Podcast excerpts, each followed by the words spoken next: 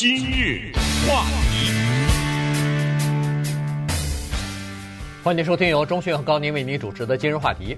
昨天呢，纽约的这个审理的一个案子，就是著名的呃电影的制片人 Harvey Weinstein 的他这个性骚扰和性侵的这个强暴案呢，呃，做出了一个裁决啊，在一共有五项起诉当中呢，有两项是被定罪了，所以呢，这两项呃定罪，一个是三级的强暴，另外一个呢是一个呃这个叫做呃性攻击啊，这个这两项罪名呢。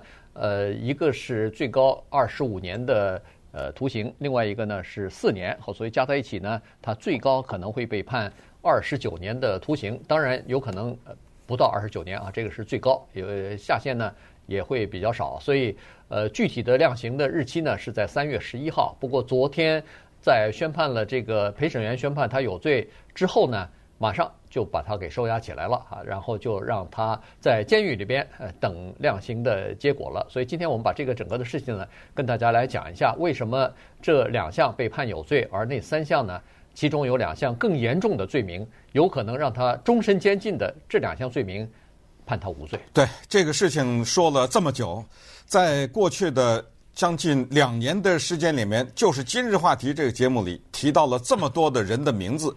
不光是 Weinstein，我们提到过的什么 Cosby 啊、Matt Lauer 啊，什么就你就说吧哈，就提到过这么多的名字，从大型的电视台的主持人，从大型的电视台的创办人，从大型的媒体的一些极有影响的人，还有一些是备受人们尊敬的演员也好，还有电视台的主持人，包括 Charlie Rose 这样的人。Charlie Rose 是美国公共电视台的一个专门主持。高水准知识分子谈话的这么一个节目，他不是那种搞笑啊什么之类的，他访问的人全是作家、评论家，全都是这些人，诗人什么之类的，他也倒去了啊。广播电台的 Garrison Keillor 也下去了，所以所有的这一切在这过去的两年当中啊，他就形成了一个气候。这个气候呢，在昨天的时候，以一副手铐的历史意义。象征着一个旧时代的结束，至少我们希望是这样，和一个新时代的开始。Cosby 不太一样，Cosby 的那个是完全的强暴、下毒、嗯，强暴、下药，哎，那还不太一样，不是他的这种跟 Weinstein 这还不太一样。再加上 Weinstein 这个人，他是整个这个运动让 Me Too 这个字产生的那个人，对啊，所以他的意义非常的重大。还有一点就是昨天的最终的这个裁决，其实大家也都知道，这个在法律上来讲是一个有点勉勉强的一个起诉，所以就使得他的胜利更加的值得人们谈论，而且它的历史意义也就更加的重大。它的历史意义已经到了这样的一个程度，就是已经到了一个里程碑的程度，就是未来的历史上在谈这个事情的时候，永远会这样讲，在温斯坦之前。和温斯坦之后，也就是这个人，他是一个时代之前和之后的划分。在昨天的裁决之前，人们再一次在法庭上看到了道德和法律之间的界限。一个可恨的人未必是一个犯罪的人。在这一点呢，在整个的过程当中，大家也深有体会。今日话题也跟大家有比较详细的分析。我们看到的是在民意排山倒海的民意。就是众矢之的啊！所有的箭，几万、几千万这个箭射向这个人，因为我们说的，我也是受害者。这个运动是全世界的，那么大家都看到这个地方和那九十个告他的人，你不要看到最后允许告他的人只是两个，但是前前后后出来是九十个。嗯。啊，人们难免会想，那没有出来的人是多少？还有我们看到的，常常是他九几年的时候犯的什么案子。什么？他二零零三年的时候犯了什么一个案子？在整个的过程当中，我们难免会想：那在中间的间隔的这些年，他休息了吗？对不对？对。我们会想这个问题。我们还会想，当他推着他的那个走步机往法庭的台阶上步履艰难地往上行走的时候，当全世界的人，至少是很多的人，咱们就说美国吧，在观察的这条电视新闻跟踪的时候，有没有？几百名女性，她们默默的看着，勾起了他们的某些回忆呢？这些人曾经也跟他打过交道，我们应该可以很安全的做这样的推测，应该有这样的人吧？嗯，这些人他们过去不会出来了，现在也不会出来，以后他们也不会出来告他了。但是他们心里非常的清楚，这是一个什么人。同时，我们也要想想那些已经站出来在法庭上作证的那六个女性，其实站在他们的角度想，也不是很容易。这不是一个随便。在法庭上掉几滴眼泪，就掉几滴眼泪，然后哭两下告一告就完了。他要经受的那个过程，对啊，他要经受的那个煎熬，这里面的代价，他告完了，他有多少钱拿吗？嗯，对不对？这他也不是没钱拿，呃，没，但这个东西也不是为了钱呐，对不对？所以整个的来讲，我们不不对那个案件的本身的。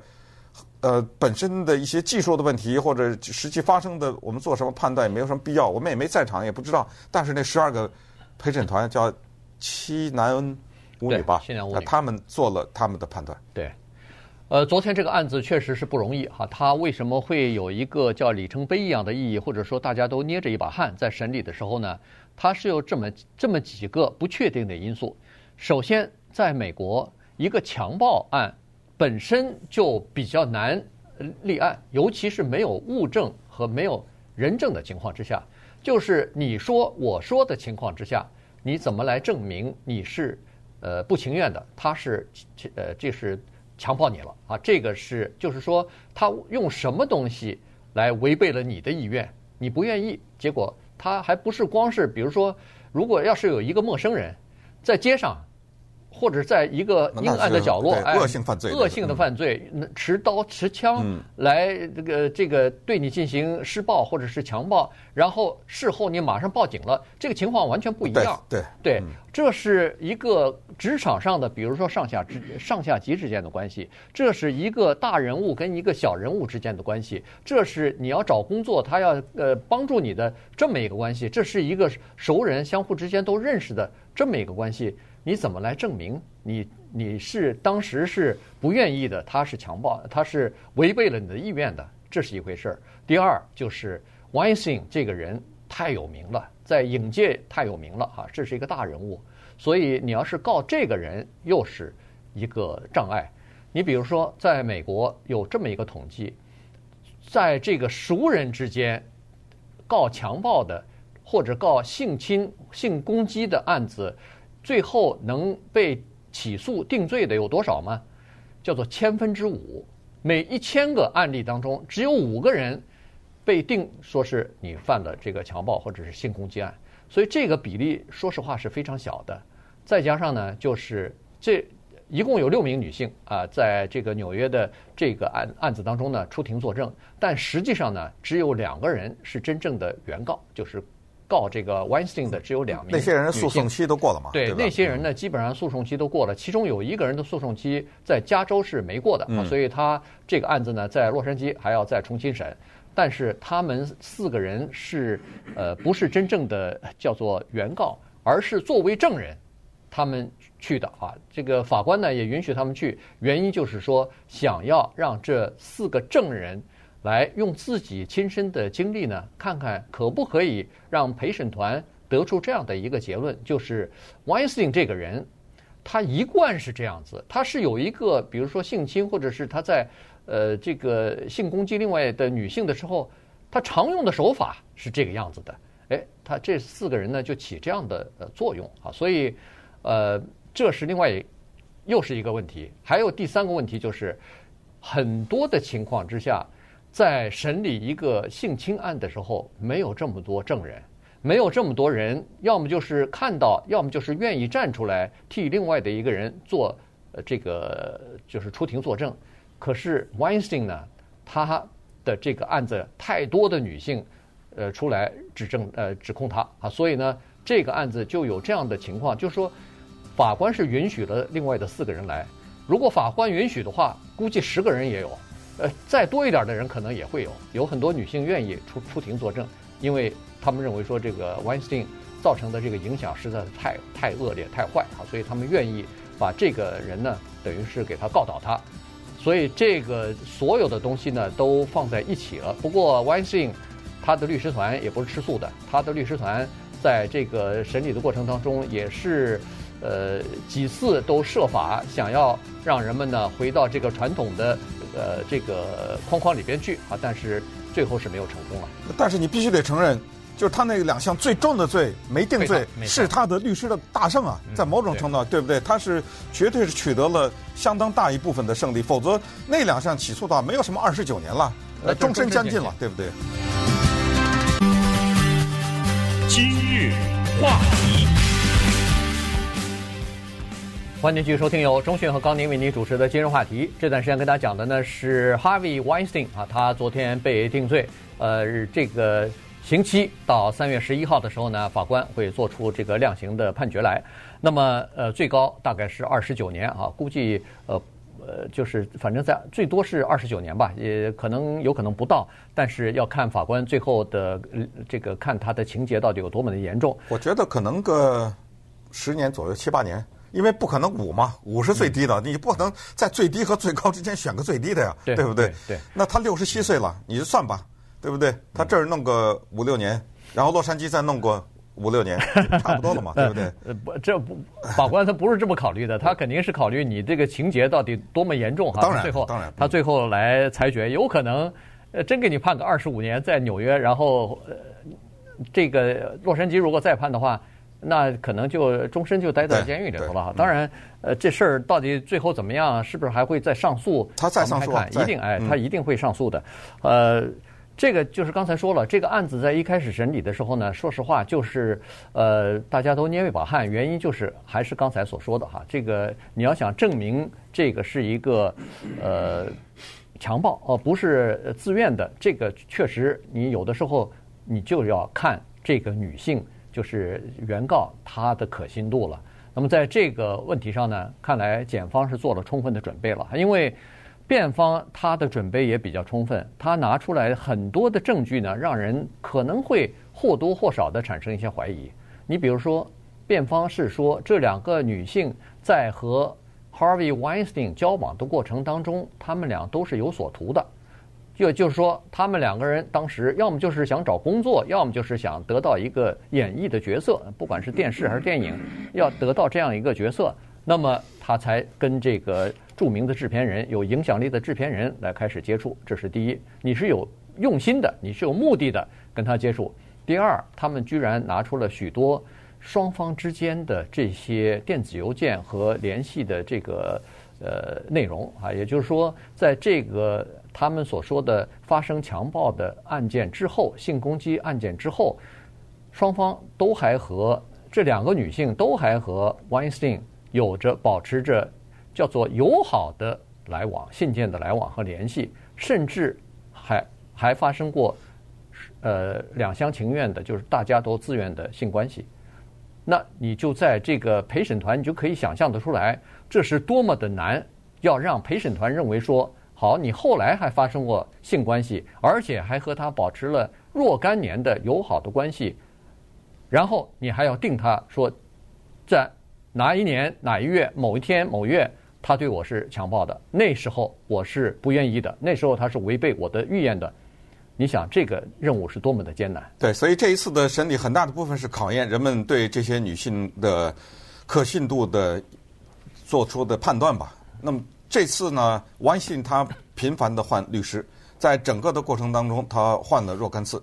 呃，这些律师呢，都是不便宜，这是首先。再加上就是他们都有自己的一套考虑，就就像是广告公司去争取客户一样，他们都会陈述自己的司法战略。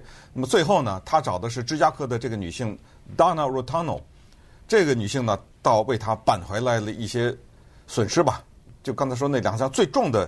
没有起诉，是这个女性起到了重要作用。之后呢，她在接受媒体访问的时候，人家媒体问这个女性啊，Rotunno 律师，嗯，说你一辈子下来啊，走到这儿来，你有没有受过任何的性骚扰呢？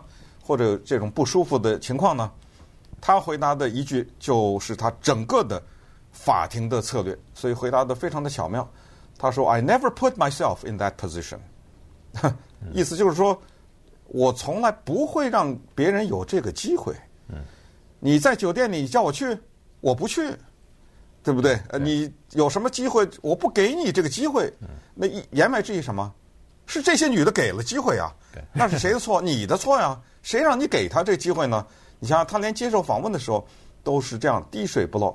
但是不管怎么样，我们知道，在昨天陪审员宣布他有罪之前，他进到那个法庭是推着。走步机，或者叫行步机，嗯，之后就要戴手铐了。他推不了那个机器了，就得有人架着走了。因为之前他没有定罪，他是个无辜的人。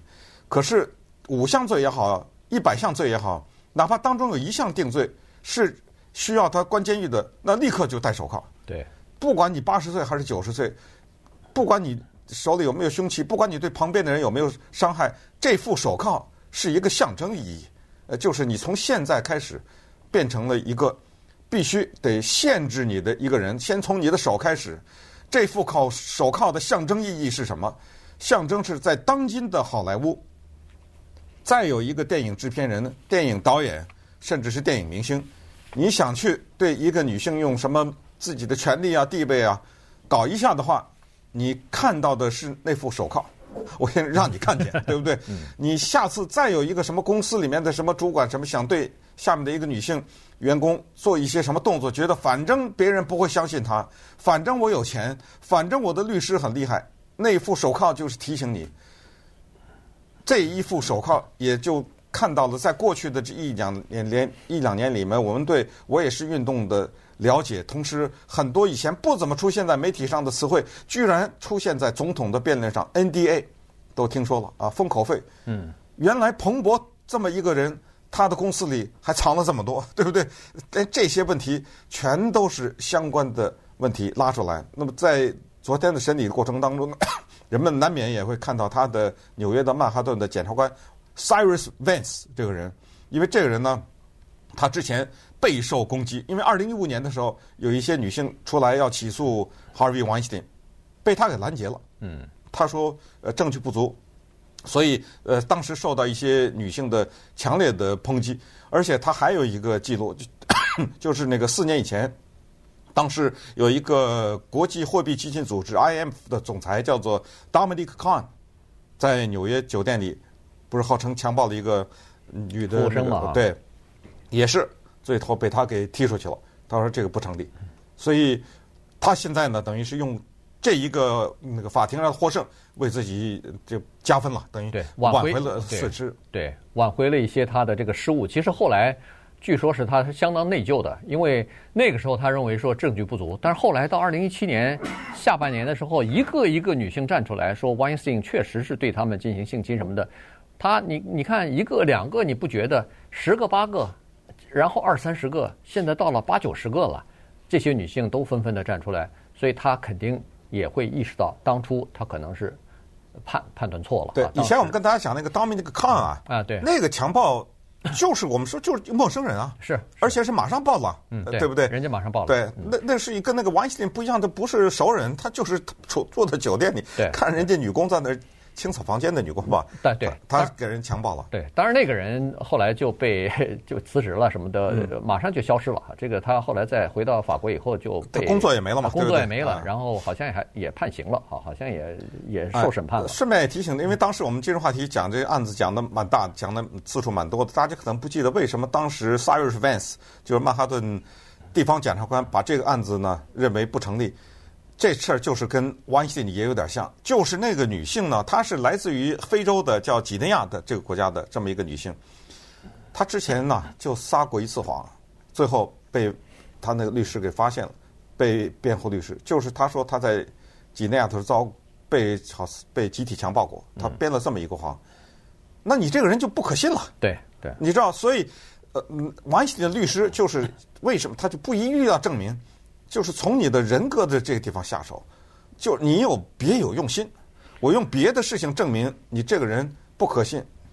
对，因为因为那你这样的话，对对吧？对，因为这种强暴呢，它基本上就是在法庭上，它基本就是考你的那个就是人性，考你的那个说话的可信度。如果你这个东西说说话，你经常撒谎，经常呃给不诚不诚实的这个口供的话，那你别人不相信你啊。对啊，对，根据这个检察官的经验来说，这种人如果要是上法庭上三下两下就被对方的律师给盘问倒了，然后整个的案子就崩溃了。所以他就是说这个不行哈。那当然，这个呃 Weinstein 的这个判决呢，还有另外一层意义，它是一个等于是呃。